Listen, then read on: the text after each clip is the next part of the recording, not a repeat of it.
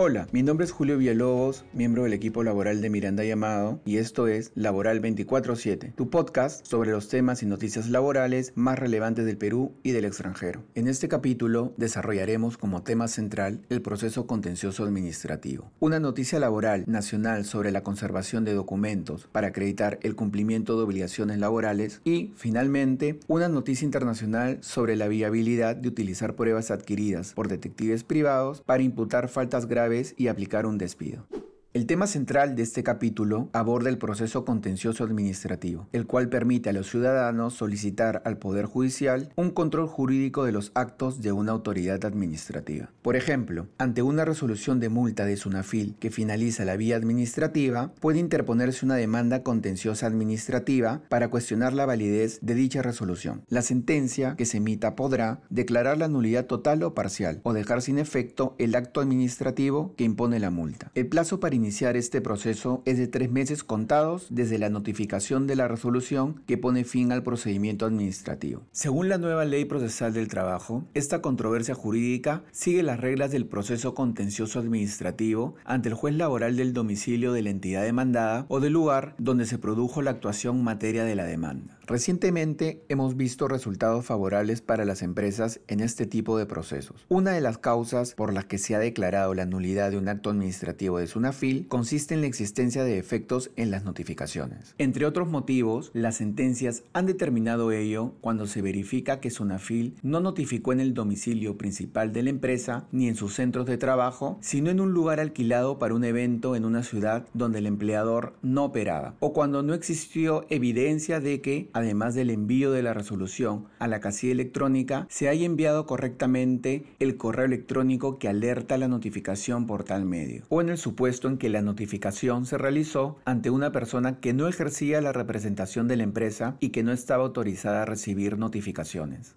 Otras razones que han originado la invalidez de los actos que imponen multas administrativas consisten en haber realizado la inspección en un centro de trabajo diferente al cual se ordenaron las actuaciones de acuerdo con la orden de inspección. El que la materia analizada en vía administrativa estaba siendo analizada también en la vía judicial y en el supuesto en que se comprueban defectos de debida motivación en las resoluciones administrativas impugnadas. La sentencia judicial que declara fundada la demanda que tenga la calidad de firme originará que el acto administrativo que impone la multa administrativa quede sin efectos. Es así que la empresa podrá recuperar el dinero pagado a la entidad administrativa. Según fuentes del Poder Judicial, en el año 2021 se tramitaron 108.088 procesos y en el año 2022 142.273 procesos. Es decir, existió un incremento de 32% entre un año y otro. El distrito judicial que más demandas recibió fue Lima, con un total de 34 4.927 en ambos años y el distrito judicial que menos demandas recibió fue la Corte Superior de Justicia de Ventanilla, con un total de 19 procesos. En un distrito judicial con carga elevada, el resultado de primera instancia puede durar aproximadamente entre un año y medio y en segunda instancia el proceso podría prolongarse por un año adicional. En la Corte Suprema, el trámite podría prolongarse entre uno y dos años adicionales. Ante este escenario, es importante que las empresas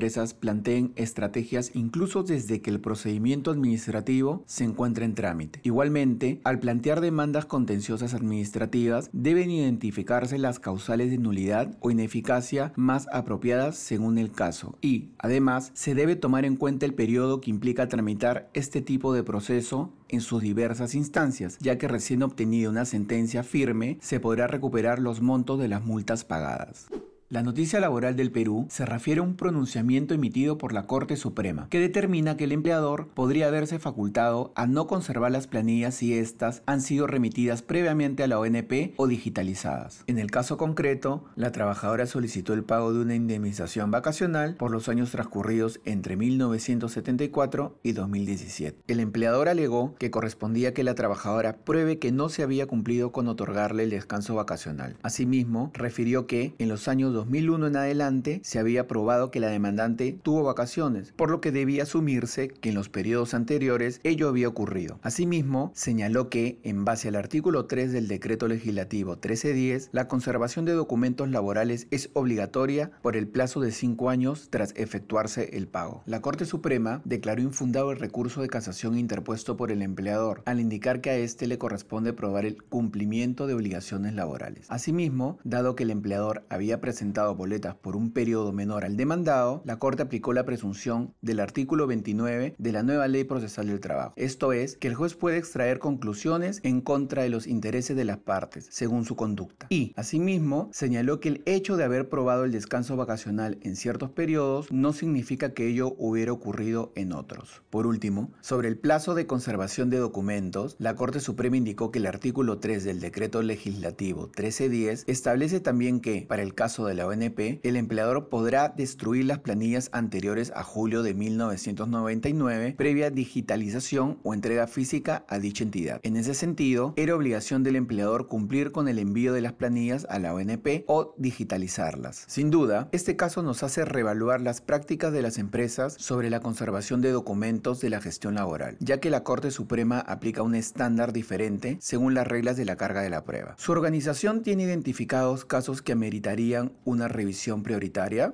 La noticia laboral del extranjero viene desde España, donde el despido de un trabajador basado en pruebas obtenidas a través de fotografías tomadas por un detective privado fue considerado improcedente por el Tribunal Supremo. En este caso, el trabajador se encontraba con licencia por tener un diagnóstico de enfermedad en la cervical, razón por la cual no asistía al centro de labores. Para verificar lo anterior, el empleador contrató un detective privado, el cual pudo constatar que, pese a que el trabajador se encontraba con licencia, este realizaba labores de esfuerzo en su jardín y huerto. El empleador decidió iniciar un procedimiento de despido disciplinario al trabajador por vulneración de la buena fe contractual, alegando que sus acciones eran incompatibles con la supuesta incapacidad que lo tenía alejado del centro de labores. El caso llegó al Tribunal Supremo de España y el problema que debía resolverse consistía en determinar la validez de la prueba del informe del detective privado, utilizado por el empleador para sustentar el despido disciplinario del trabajador. Dicho colegiado consideró que las fotografías obtenidas por el detective privado, en las que se veía al trabajador realizando actividades en su jardín, vulneraban su derecho a la intimidad y resultaban desproporcionadas como prueba. Para dicho tribunal, si bien la realización de averiguaciones por cuenta de terceros legitimados para la obtención de pruebas sobre conductas o hechos del ámbito laboral resulta válida, en ningún caso las investigaciones pueden invadir la vida íntima de las personas en sus domicilios u otros lugares reservados. ¿Cómo resolverían los jueces peruanos un